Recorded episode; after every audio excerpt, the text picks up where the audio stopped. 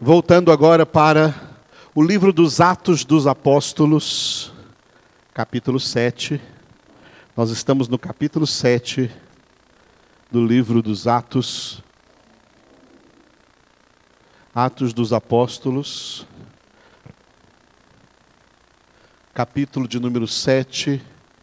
E hoje é o dia de nós vermos aqui o versículo de número 37, Atos 7, 37. Nós estamos aqui nesse capítulo que é a pregação do diácono Estevão, após a qual ele foi, de acordo com a palavra de Deus, transformado no primeiro mártir, primeiro, primeira testemunha de Jesus a morrer por causa de Jesus, por causa do Evangelho. E essa morte está aí descrita no final desse capítulo 7, logo após essa pregação da palavra de Deus. A pregação da verdadeira palavra de Deus, ela tem dois efeitos na vida das pessoas. Veja qual é o efeito que a palavra de Deus tem na sua vida. A palavra de Deus tem dois efeitos na vida das pessoas em geral. Existem pessoas que o efeito que a palavra de Deus é produzir nela é de repulsa, repulsa. A pessoa vai ouvir e não vai gostar, e não vai querer isso para a sua vida. É porque a palavra de Deus, ela repele. Ela repele ímpios, ela repele chamados. Os eleitos é aqueles que a palavra de Deus opera neles e os atrai. E os atrai, e os conquista, e os penetra e os compunge, e eles querem ser o que a palavra diz para ser, eles querem fazer o que a palavra manda fazer. São dois efeitos que a palavra de Deus produz. Infelizmente, na maioria, a palavra de Deus traz repulsa. Eles não querem. Porque a salvação não é para a maioria, a salvação é para a minoria. Jesus disse: muitos são chamados, mas poucos escolhidos. A salvação é para os poucos escolhidos. Nos poucos escolhidos, a palavra de Deus atrai, coloca uma atração e as pessoas se aproximam mais de Deus. Amém, queridos? É o que é interessante aqui, é todo mundo quer ir para o céu, mas nem todo mundo quer a palavra de Deus. E só quem leva para o céu é a palavra de Deus. Como que é ir para o céu sem palavra de Deus? Impossível, tá? porque a palavra de Deus é a verdade. A palavra de Deus é Jesus, que disse: Eu sou o caminho e a verdade e a vida. Ninguém vem ao Pai senão por mim. Tá? tá cheio de gente que fica se enganando por aí, achando que alguém que negou Jesus a vida inteira, não creu a vida inteira, lá no leito de morte, alguém foi lá falar com ele de Jesus e ele orou aceitando Jesus. E as pessoas ficam iludidas pensando que essa pessoa foi salva. Isso é muito raro de acontecer, irmãos. Pode até ser que aconteça, mas é muito raro. A maioria das pessoas vai para o lugar para onde ela caminhou a vida inteira. Quem caminhou a vida inteira no caminho de perdição, o fim não dele não é a salvação, o fim dele é a perdição eterna. Quem caminhou a vida inteira no caminho apertado da salvação, que é Cristo Jesus, o fim desse caminho é a vida eterna. Então é muito raro pensar que alguém que caminhou a vida inteira no caminho largo da perdição, ah, lá na última hora, ele lá na cama, lá, lá morrendo, ele aceitou Jesus. Não, eu não confio nisso não. Maldito do homem que confia no homem. O ladrão da cruz foi um caso isolado. Foi um caso isolado e não um caso genérico. Em geral, todo mundo tem aí a palavra de Deus, está ouvindo aí a palavra de Deus. Aquele ladrão é um ladrão que nunca tinha ouvido a palavra de Deus, mas reconheceu Jesus naquela hora lá na cruz. Ele viu que Jesus era diferente de todos os homens. Agora tem gente por aí, no caminho da perdição, que já ouviu pregações, já ouviu palavra de Deus, sabe que tem Bíblia e passou a vida inteira rejeitando, não querendo, porque queria os prazeres da carne do mundo, queria o mundo. Aí no final, está dizendo que aceitou Jesus? Hum. Não, amados. Sabe para onde as pessoas vão? Para onde o caminho que elas andaram enquanto estavam vivas as leva. Caminhou no caminho largo, o fim dele é a perdição. Jesus disse isso, não é salvação. A salvação é para aqueles que caminharam no caminho apertado, no único caminho da salvação, que é Jesus. Glória a Deus. Jesus é o caminho. Jesus é o caminho. Essas pessoas querem que Jesus seja só a chegada. Ele não é só a chegada, ele é o caminho que leva até a chegada. Ele é a porta pela qual você entra no caminho e é o caminho que leva até a chegada na casa do Pai. Fora esse caminho, não há salvação. Fora de Jesus, não há salvação. Já passamos aqui pelo capítulo 4, onde no versículo 12 Pedro declarou, o apóstolo Pedro declarou: em nenhum outro há salvação, porque debaixo do céu nenhum outro nome foi dado entre os homens pelo qual importa que sejamos salvos. A palavra de Deus, ela faz isso. Ela repele muitos e ela atrai poucos. A palavra repele muitos e atrai poucos. Igrejas, tem igrejas que caem na tentação de querer atrair muitos. Aí, para agradá-los, não pode usar a Bíblia, porque a Bíblia não os agrada. Então, usa coisas que os agradem. Só que não adianta nada. Essa multidão de gente se dizendo crente vai para o inferno depois, porque não vieram pela palavra, não entraram pela porta, quiseram entrar pela janela. Não tem janela, só tem uma porta. A porta é Jesus. O caminho é Jesus. E a chegada é Jesus. Por isso ele disse: sem mim, nada podeis fazer. Então, pessoas, homens de Deus, como Estevão, que pregaram a palavra de Deus no mundo, viram essa palavra repulsar muita gente e atrair pouca gente. Tá? E os que ficaram repulsivos em relação à palavra, odiaram a palavra e odiaram também quem a levou, quem a pregou, e por isso mataram eles, mataram essas pessoas. Por isso mataram os profetas, mataram os apóstolos, mataram Estevão, mataram Jesus. Porque essas pessoas eram mortas fazendo o maior bem que alguém pode fazer na face da terra. O maior bem que alguém pode fazer ao próximo na face da terra é anunciar a palavra da salvação para eles. É anunciar a palavra de Deus para eles. Porque essas pessoas fizeram o maior bem para as pessoas e por terem feito esse maior bem para as pessoas, foram odiadas por elas e mortas por elas. Porque essas pessoas né, ao receberem a palavra, né, renegaram, rejeitaram. A palavra de Deus provocou nelas repulsa e não atração. O mundo tem muitas atrações para os servos de Satanás. E para essas pessoas, a palavra de Deus não é atrativa. A palavra de Deus só é atrativa para os eleitos de Deus, para os filhos de Deus, para aqueles que estão destinados à glória. Para esses a palavra é atrativa. Por isso eles amam a palavra de Deus e nela meditam de dia e de noite. Estevão era um desses. E ele está aqui fazendo uma tremenda de uma pregação nesse, nesse capítulo 7 de Atos que nós estamos vendo versículo por versículo, porque cada versículo tem grande potencial bíblico de verdade de Deus, de palavra de Deus, de doutrina de Deus, de sã doutrina para as nossas vidas.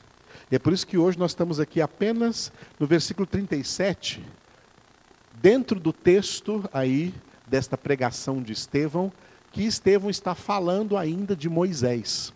Estevão fez um resumo do Antigo Testamento e ele falou de muitos personagens do Antigo Testamento, E um desses personagens foi Moisés. Ele falou muitas coisas aqui sobre a vida de Moisés, o ministério de Moisés, né, a experiência que Moisés teve com Deus, como Deus chamou Moisés, como Deus escolheu Moisés. Moisés foi um eleito de Deus, tá? que, Deus, que Deus chamou, que Deus preparou, que Deus usou com grande potencial espiritual do Senhor na vida dele. Amém? Muito bem. Neste versículo 37, Estevão disse assim, ó: Foi Moisés quem disse aos filhos de Israel: Deus vos suscitará dentre vossos irmãos um profeta semelhante a mim. Repita.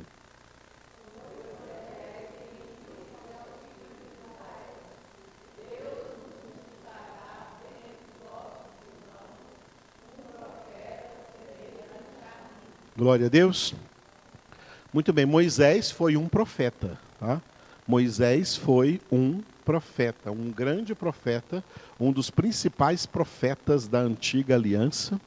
E o primeiro profeta literário, o primeiro profeta a escrever os primeiros livros da Sagrada Escritura, o Pentateuco. Né? Gênesis, Êxodo, Levítico, Números e Deuteronômio. Os cinco primeiros livros da Bíblia foram escritos, foram, foram escritos por este profeta. E além de tudo que ele escreveu, nestes cinco livros está lá a Torá.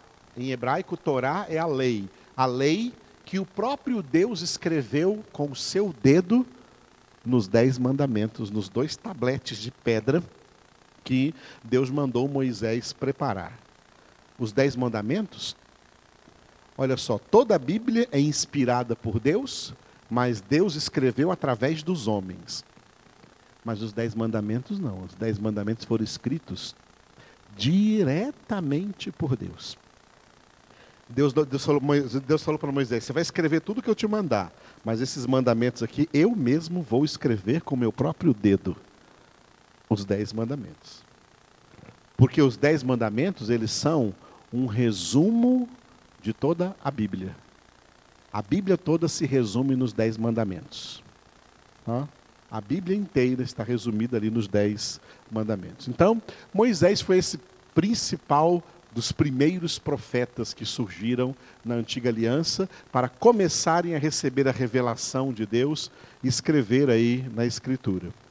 E quando ele estava escrevendo o último livro dele, o Deuteronômio, né, Deus né, Deus levou ele a entender que o próprio Deus, um dia na história, lá na frente, anos depois de Moisés, na história, Deus ia ainda levantar um, o principal profeta que Deus colocou aqui nessa terra e que Deus disse que seria um profeta semelhante a Moisés. Esse profeta é o próprio Filho de Deus. Jesus Cristo, que é maior do que Moisés, que é maior do que todos os profetas. Então, esse profeta ali, escrito de preto, um profeta, se refere a Jesus. Estevão está dizendo isso aqui, né? Foi Moisés quem disse aos filhos de Israel: Deus vos suscitará dentre vossos irmãos um profeta semelhante a mim. Aonde Moisés disse isso? Em Deuteronômio, capítulo 18, versículo 15. Eu coloquei aqui, aqui, no, aqui também para vocês na parede. Aí está o Deuteronômio 18, 15. Nesse versículo 15 aí, do capítulo 18 de Deuteronômio, Moisés, Moisés disse para o povo de Deus naquela época: O Senhor teu Deus te suscitará um profeta do meio de ti, de teus irmãos, semelhante a mim, a ele ouvirás. Leia.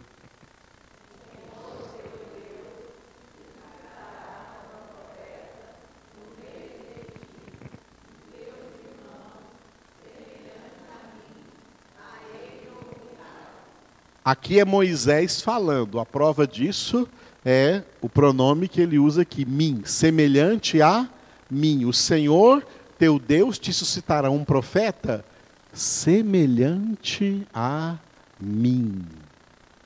Olha só, Moisés foi um imitador de Jesus milênios antes de Jesus vir. Deixa eu fazer uma pergunta para vocês.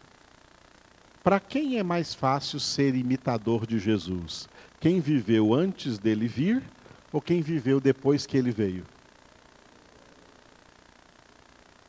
Para quem vive depois que Jesus veio, é muito mais fácil ser imitador de Jesus do que ser imitador de Jesus pessoas que não tinham visto ainda na terra. Ele não tinha vindo ainda.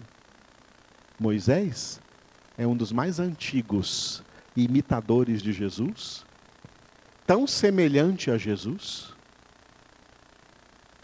que profetiza aí nesse texto que Deus vai levantar um profeta semelhante a ele. E esse profeta é Jesus. Se Moisés foi um imitador de Jesus, milênios antes de Jesus vir, nós somos chamados de cristãos em Atos 11, 26, porque nós temos a obrigação de ser imitadores de Jesus agora. Depois que ele já veio, já ensinou tudo que tinha que ensinar, já deu todo o exemplo que tinha a dar, que tinha que dar, já fez tudo o que tinha que fazer pela nossa salvação. Tudo já aconteceu. Tudo já está cumprido. Por que tem gente que se diz cristã e não é imitadora de Jesus? Porque quem é imitador de Jesus não é problema, é solução. Quem é imitador de Jesus não é problema, é solução. Quando a pessoa está sendo problema, ela não está imitando Jesus. Jesus nunca foi problema, a não ser para o diabo. Jesus é solução. Amém? Muito bem. Agora, nesse mesmo capítulo 18 aí do Deuteronômio, no versículo 15, você vê Moisés falando que Deus vai suscitar um profeta semelhante a ele, semelhante a mim. Agora veja como o próprio Deus confirma isso para Moisés no mesmo capítulo, Deuteronômio 18, versículo 18. Agora não é mais Moisés falando, é Moisés escrevendo o que Deus mandou ele escrever, Deus falando. Deus dizendo assim: suscitar-lhes-ei um profeta do meio de seus irmãos, semelhante a ti, em cuja boca porei as minhas palavras, e ele lhes falará tudo o que eu lhe ordenar. Repitam.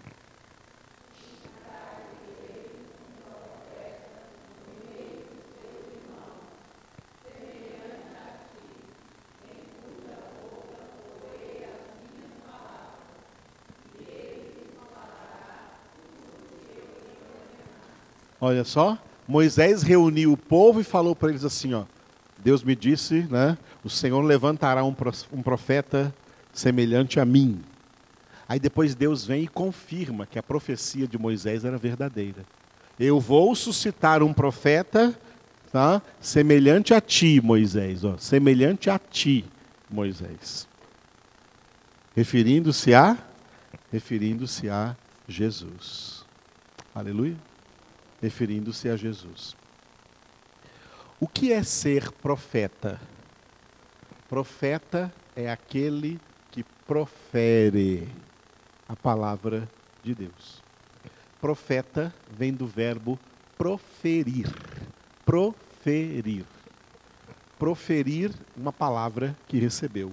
O profeta profere, declara, anuncia, fala uma palavra que ele recebeu de Deus.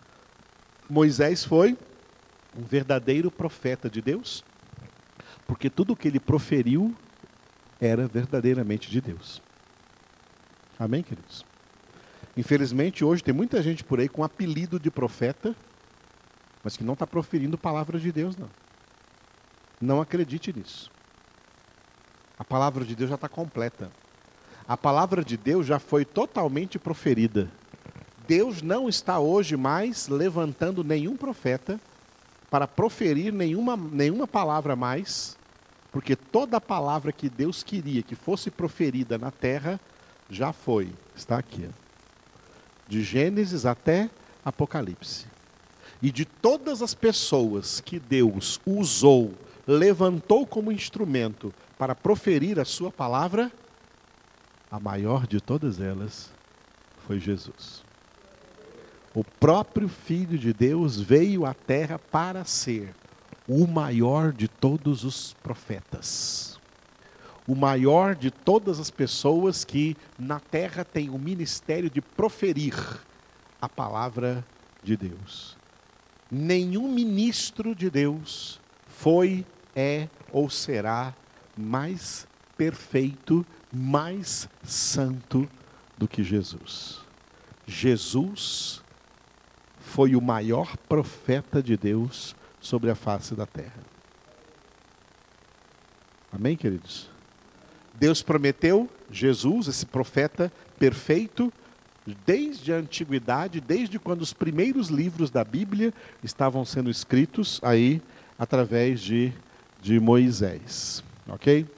Quando o apóstolo João escreveu o Evangelho, ele escreveu lá no primeiro capítulo um testemunho de João Batista. Não confunda João Batista com o João que escreveu o Evangelho. O João que escreveu o Evangelho era o apóstolo João, irmão de Tiago. Tá? O apóstolo João escreveu o Evangelho segundo João, escreveu as três cartas, primeira, segunda e terceira João, e escreveu o Apocalipse. O apóstolo João escreveu no capítulo 1 sobre João, outro João, o João Batista. João Batista não foi apóstolo de Jesus. João Batista foi aquele que batizou Jesus nas águas. Tá? E João Batista ele veio à terra para ser o último profeta da antiga aliança. Nunca mais um profeta como ele seria um profeta como esses da antiga aliança seriam levantados. Deus levantou profetas até João Batista, tá? Até João Batista. João Batista, último profeta, último profeta da antiga aliança. Quando João Batista começou a pregar, dizendo que ele veio preparar o caminho do Senhor, dizendo que ele era aquela voz que Deus prometeu através do profeta Isaías, lá no capítulo 40 do profeta Isaías, né? A voz que clama no deserto, preparai o caminho do Senhor. João Batista veio dizendo: Eu, João Batista, sou aquela voz, aquela voz profetizada lá pelo profeta Isaías que Deus iria levantar, preparando vocês, isso é preparar o caminho do Senhor, preparando vocês para receber o maior profeta que ele vai enviar, o seu próprio filho Jesus. Quando os religiosos daquela época, os judeus lá de Jerusalém daquela época, viram João Batista batizando no Rio Jordão e pregando pregando a palavra de Deus, dizendo para as pessoas se arrependerem, dizendo para as pessoas se converterem, dizendo para as pessoas se prepararem para receber Jesus, vieram perguntar para ele assim, ó. Então lhe perguntaram: Quem és, pois? Tu és Elias? Ele disse: Não sou. És tu o profeta? Respondeu: Não. Leia tudo isso aí.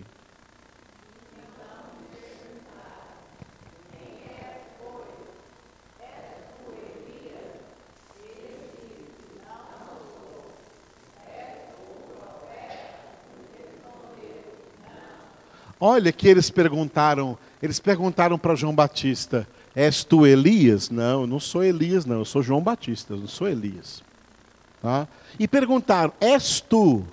Não perguntaram, não usaram um pronome indefinido. És tu um profeta? Tu és um profeta? Usaram um pronome definido. És tu o profeta?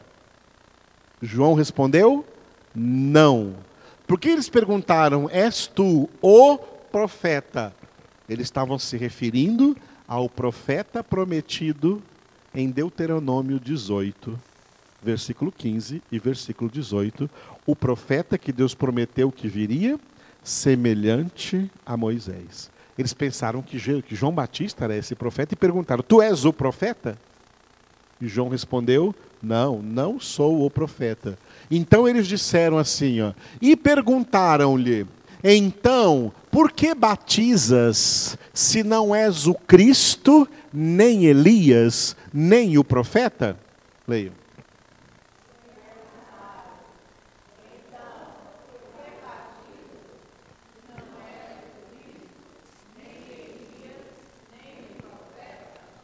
João disse para eles: "Não, eu não sou Elias, eu não sou João, eu não sou Cristo, não sou o Messias prometido e eu não sou de novo ali coloquei de preto, o profeta, o profeta descrito lá em Deuteronômio 18, versículos 15 e 18, profeta semelhante a Moisés. João declarou: "Não, eu não". João Batista declarou: "Não, eu não sou esse profeta". Porque o profeta, esse profeta é Jesus.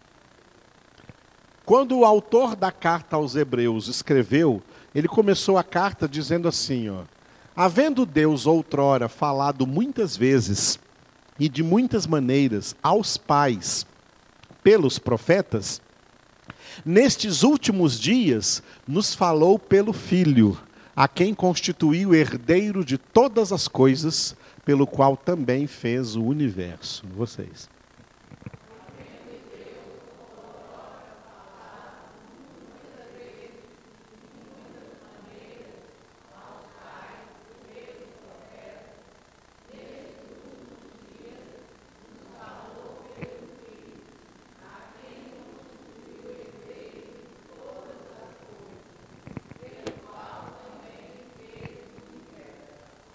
Olha o que o autor dessa carta aos Hebreus escreveu aí no início. Ele está fazendo uma transição temporal, a mudança de um tempo para outro tempo. Ele diz que outrora, no tempo antigo, Deus falou muitas vezes, ó, Deus falou muitas vezes e de muitas maneiras aos pais, aos pais aqui, os patriarcas daquela época, pelos profetas. Deus falou pelos profetas. Agora aqui, ó, nestes últimos dias, diga, nestes últimos dias. Esses últimos dias aqui, ó, é uma expressão bíblica que se refere ao tempo entre a primeira e a segunda vinda de Jesus. Jesus já veio a primeira vez? Já veio a segunda vez? Não, estamos esperando, né? Estamos esperando a segunda vinda, não estamos? Então, esse tempo que nós estamos vivendo, não importa quanto tempo ele dure, nós estamos já no terceiro milênio, no início do terceiro milênio desse tempo. Passaram já dois milênios, mil anos, dois mil anos, nós estamos agora no início do terceiro milênio todo esse tempo, até que Jesus venha, todo esse tempo é chamado na Bíblia de últimos dias. Para esses dias em que nós estamos vivendo, Deus só fala através de um. Ele não fala mais pelos profetas, ele fala pelo Filho. O Filho é o único profeta da nova aliança. Alguém tem mais alguma coisa importante a falar além daquilo que Jesus já falou? Se tiver alguém, ele vai ser maior que Jesus. Tem alguém para falar alguma coisa mais importante do que aquelas que Jesus já falou? Se tiver, essa pessoa é maior que Jesus. Tem alguém maior que Jesus? Então só Jesus é o nosso profeta. Só Jesus é o nosso profeta. Eu vou dizer de novo porque o Satanás fica endemoniado quando eu digo isso. Só Jesus é o nosso profeta. Só Jesus Cristo é o nosso profeta. Nós não temos que sair por aí ouvindo pretensos profetas, porque só Jesus Cristo é o nosso profeta. A profecia de Jesus está completa. Ela vai de Mateus até Apocalipse. A profecia de Jesus, a profecia desse profeta se chama Novo Testamento. Profetas, no plural, foram para o Antigo Testamento. O Antigo Testamento foi revelado a muitos profetas. Para revelar os 39 livros do Antigo Testamento, Deus levantou muitos profetas. O primeiro foi Moisés, o último foi Malaquias, dos que escreveram. Tá? Mas teve profetas que não escreveram, só pregaram. Elias, Eliseu e o último, João Batista. Depois de João Batista, acabou. Deus não levantou e nem vai levantar mais nenhum profeta. A não ser o maior profeta que ele enviou à terra, o seu próprio filho Jesus. Tudo que foi escrito no Novo Testamento é palavra de Jesus, é palavra desse profeta. Tá? Mateus escreveu palavras de Jesus, Marcos escreveu palavras de Jesus, Lucas escreveu palavras de Jesus, João escreveu palavras de Jesus, Paulo escreveu palavras de Jesus, o autor aos Hebreus, essa carta é de Jesus. Tá? Tiago escreveu palavras de Jesus, Pedro escreveu palavras de Jesus e Judas, irmão de Tiago, escreveu palavras de Jesus. Falei o nome de todas as pessoas que o Senhor transmitiu a palavra que ele ouviu do Pai e eles colocaram, sob a inspiração do Espírito Santo, escritas nesses 27 títulos do Novo Testamento entre livros e cartas. O Novo Testamento é a profecia de Jesus Cristo. No Antigo Testamento não tem a profecia de Isaías? O livro do profeta Isaías tem 66 capítulos. Não tem o livro do profeta Jeremias, tem 52 capítulos. Não tem um livro, não tem um livro do profeta Daniel, está lá 12 capítulos. O livro do profeta Jesus é formado de 27 títulos, que vai de Mateus até Apocalipse. O Novo Testamento é o livro do profeta Jesus. Tá? Palavras do Filho de Deus e Deus não vai levantar mais ninguém para profetizar coisa alguma. Porque o que ele queria dizer para nós já foi dito pelo seu filho Jesus. O que mais Deus tem para dizer para nós, Ele vai dizer quando chegarmos na glória. Não vai dizer aqui na terra para ninguém. E se surgir alguém, dentro dessa profecia de Jesus aqui, está escrito que se surgir alguém anunciando alguma revelação nova, seja anátema, não é de Deus é do diabo. Não procede de Deus, procede de Satanás. Por isso que os filhos de Deus não ouvem a voz de estranhos. Em João 10, Jesus disse: os filhos de Deus, as ovelhas de Deus, as suas ovelhas, não ouvem a voz de estranhos, ouvem somente a voz de Jesus. E a voz de Jesus está aqui, no Novo Testamento, a palavra de Deus. Aleluia. Muito bem.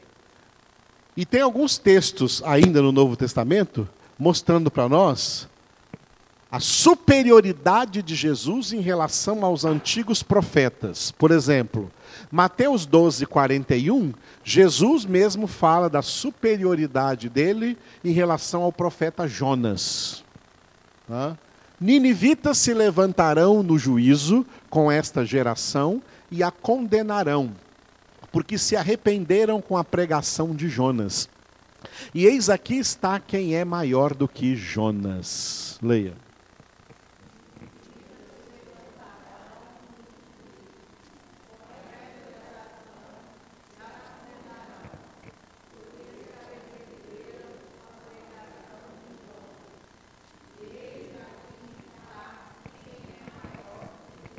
Se você ler esse texto aí em casa, os outros versículos aí de Mateus 12, você vai ver que é, os escribas e fariseus, as pessoas religiosas daquela época, elas se aproximaram de Jesus e falaram assim: olha, se você realmente é o filho de Deus, se você é o Messias prometido, mostra para nós um sinal do céu. Aí Jesus falou assim: olha, essa geração maligna, essa geração adúltera, pede um sinal. E eu não vou fazer nenhum sinal. Nenhum sinal será dado para eles, a não ser o sinal do profeta Jonas. Porque assim como Jonas ficou três dias e três noites no ventre de um peixe, o filho do homem ficará três dias e três noites no ventre da terra. Jesus profetizou a sua morte e o seu sepultamento e a sua ressurreição. Esse é o único sinal que essa geração vai ganhar. Aí Jesus fala: e os ninivitas, os habitantes de Nínive, que a gente vê lá no livro do profeta Jonas, do Antigo Testamento, eles se arrependeram com a pregação de Jonas. Já leram o livro do profeta Jonas? Quantos milagres Jonas fez em Nínive? Nenhum. Ele só pregou. E a pregação de Jonas, sem nenhum milagre, sem ele ter feito nenhum milagre, a pregação de Jonas foi suficiente para os ninivitas se arrependerem diante do Senhor. E Jesus fala assim: Olha, Aqui estou eu. Aqui está quem é maior do que Jonas. Mas vocês não querem ouvir o que eu estou pregando. Vocês querem que eu faça um milagre para vocês. Tem muito crente assim hoje. Eles não querem saber de palavra. Eles querem milagre. Eles querem que Jesus faça milagre. É uma geração adúltera que não ouve a palavra, mas querem ver milagres. Jonas não fez nenhum milagre. Mas as pessoas lá em Nínive ouviram a pregação e pela pregação que ouviram se arrependeram. Por isso Jesus disse que os ninivitas se levantarão no juízo com essa geração e a condenarão, porque eles, os ninivitas, se arrependeram com a pregação de Jonas.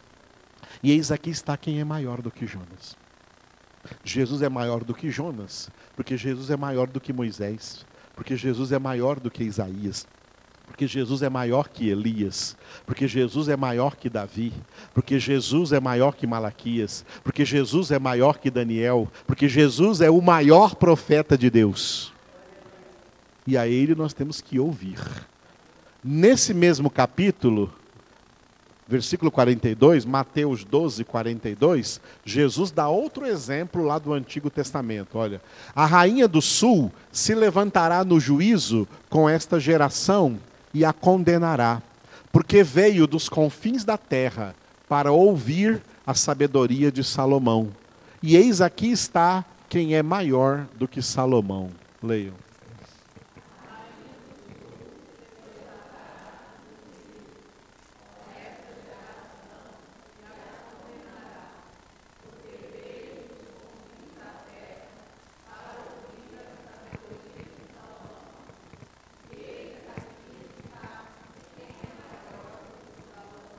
A rainha do sul é a rainha de Sabá, na Etiópia, que viajou naquela época mais de 5 mil quilômetros para chegar em Jerusalém, numa caravana que caminhava lentamente, porque ela, lá dos confins da terra, lá da Etiópia, ela ouviu que Deus havia levantado um rei muito sábio em Israel, em Jerusalém, Salomão, filho do rei Davi e ela viajou para ouvir a sabedoria de Salomão.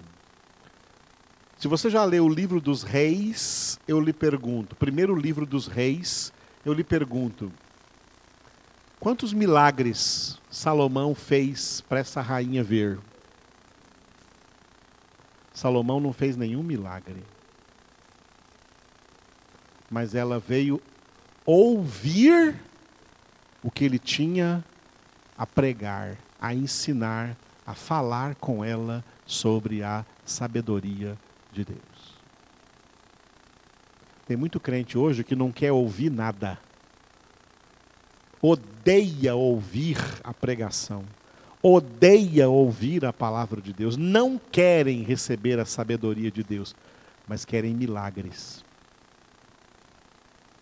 Jonas não fez milagres em Nínive, Salomão não fez milagre algum. E apesar de Salomão não fazer milagre algum, essa rainha veio com toda a sua pompa, com toda a sua corte, e colocou todos eles para ouvirem Salomão pregar para eles a sabedoria de Deus, a palavra de Deus para eles. E aí Jesus está dizendo: olha, a rainha do sul se levantará no juízo contra essa geração, com essa geração, e a condenará. Porque ela veio dos confins da terra para ouvir a sabedoria de Salomão. E eis aqui está quem é maior do que Salomão, Jesus. Está aqui, vocês não precisam viajar longe para ver, não.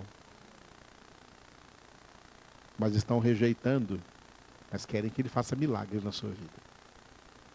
Não vai ter milagre, não, vai ter condenação. Milagre é para quem ouve a palavra e a pratica. Amparo de Deus é para quem se apega a Deus. Cuidado de Deus é reservado aos filhos de Deus. Cuidado do bom pastor é reservado a quem é sua ovelha. Quando Davi diz o Senhor é o meu pastor, ele está dizendo, ele é o meu pastor porque ele é o meu Senhor. Tem gente que quer Jesus como pastor que cuida, mas não quer Jesus como Senhor que manda.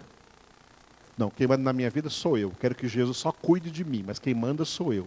O Senhor sou eu. Não. Quando Davi diz o Senhor é o meu pastor, está dizendo ele é o meu pastor porque ele é o meu Senhor. Ele cuida de mim porque ele é o meu dono. Ele cuida de mim porque ele que manda na minha vida. Ele cuida de mim porque eu ouço a palavra dele, eu ouço a sua palavra e por causa disso, Ele cuida de mim. Muita gente hoje quer o cuidado de Deus, mas rejeita a palavra de Deus. Olha, eu quero que Deus cuide de mim, mas não quero ouvir nada do que Ele tem para falar para mim. O que Ele tem a ouvir para falar para mim, eu não quero ouvir. O que enche igrejas hoje é milagres e não palavra. As pessoas estão, só querem milagres. Aí quando Deus vê isso, sabe o que Deus faz? O que Paulo escreveu em 2 Tessalonicenses, capítulo 2, versículo 9 e diante. Deus manda para eles a operação do erro, sinais e prodígios da mentira, para darem crédito à mentira, já que não deram crédito à verdade que poderia salvá-los. Porque esses milagres não poderão salvá-los e nem esses milagreiros aos quais Jesus vai dizer assim, quando eles chegarem para Jesus lá no juízo e disserem: Mas Senhor, por que, que nós estamos aqui no juízo? Nós profetizamos em Teu nome, em Teu nome expulsamos demônios, em Teu nome fizemos muitos milagres. E eu lhes direi explicitamente, disse Jesus: Apartai-vos de mim, obreiros da iniquidade, porque eu nunca vos conheci. Está cheio de falsos pastores por aí, mas com igrejas lotadas de gente, porque são pastores de milagre e não de palavra.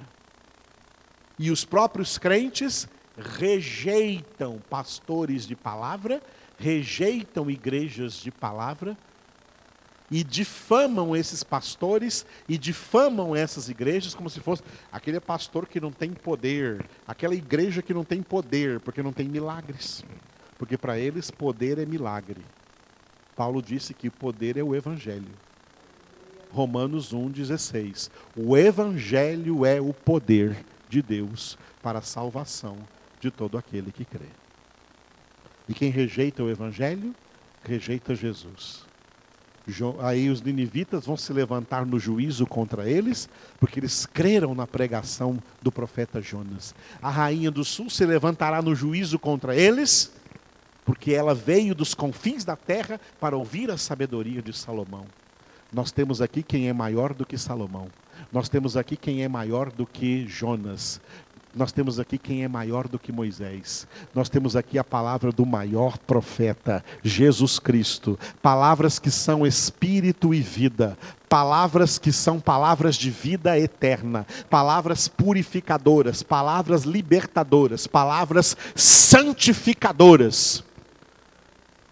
Mas uma cambada de gente por aí que se chama de crente, de evangélico, rejeita essa palavra. Eles querem só milagres estão perdidos. Porque Jesus diz: essa geração adúltera e perversa não verá nenhum milagre. Porque não vieram para a palavra. O dia do milagre é amanhã. Josué pregou isso. Hoje é dia de se santificar. Deus falou através de Moisés: santificai-vos hoje, e amanhã vereis maravilhas. E o que nos santifica hoje é a palavra de Deus. Muita gente nunca chega no amanhã das maravilhas, porque não cumpre o hoje da santificação. Santificai-vos hoje, amanhã vereis maravilhas. Quer ver maravilhas? Santifique-se hoje. Só que a única coisa que te santifica é a palavra de Deus. Amém? Feche os olhos e ore comigo agora. Obrigado, Jesus. Obrigado porque tu és o maior profeta, o maior de todos os profetas. Tu és o, o próprio Filho de Deus que vieste a esse mundo para falar conosco palavras de vida eterna palavras que renovam, palavras que transformam, palavras que convertem, palavras que santificam, palavras que vão nos glorificar diante do Senhor, palavras que não passarão, passará os céus e a terra, mas as tuas palavras jamais passarão. Conduza-nos, Espírito Santo de Deus, a nos apegarmos nessas palavras, a termos na palavra do Senhor o nosso prazer e, movidos por esse prazer, nela meditar de dia e de noite. Não perder uma oportunidade congregacional onde essa tua palavra estará sendo pregada, ensinada, Senhor, inculcada em nossas mentes e em nossos corações. Opera, Senhor, e atraia os teus filhos, atraia as tuas ovelhas, para que a tua palavra seja escrita pelo ministério do Espírito Santo em suas vidas em nome de Cristo Jesus.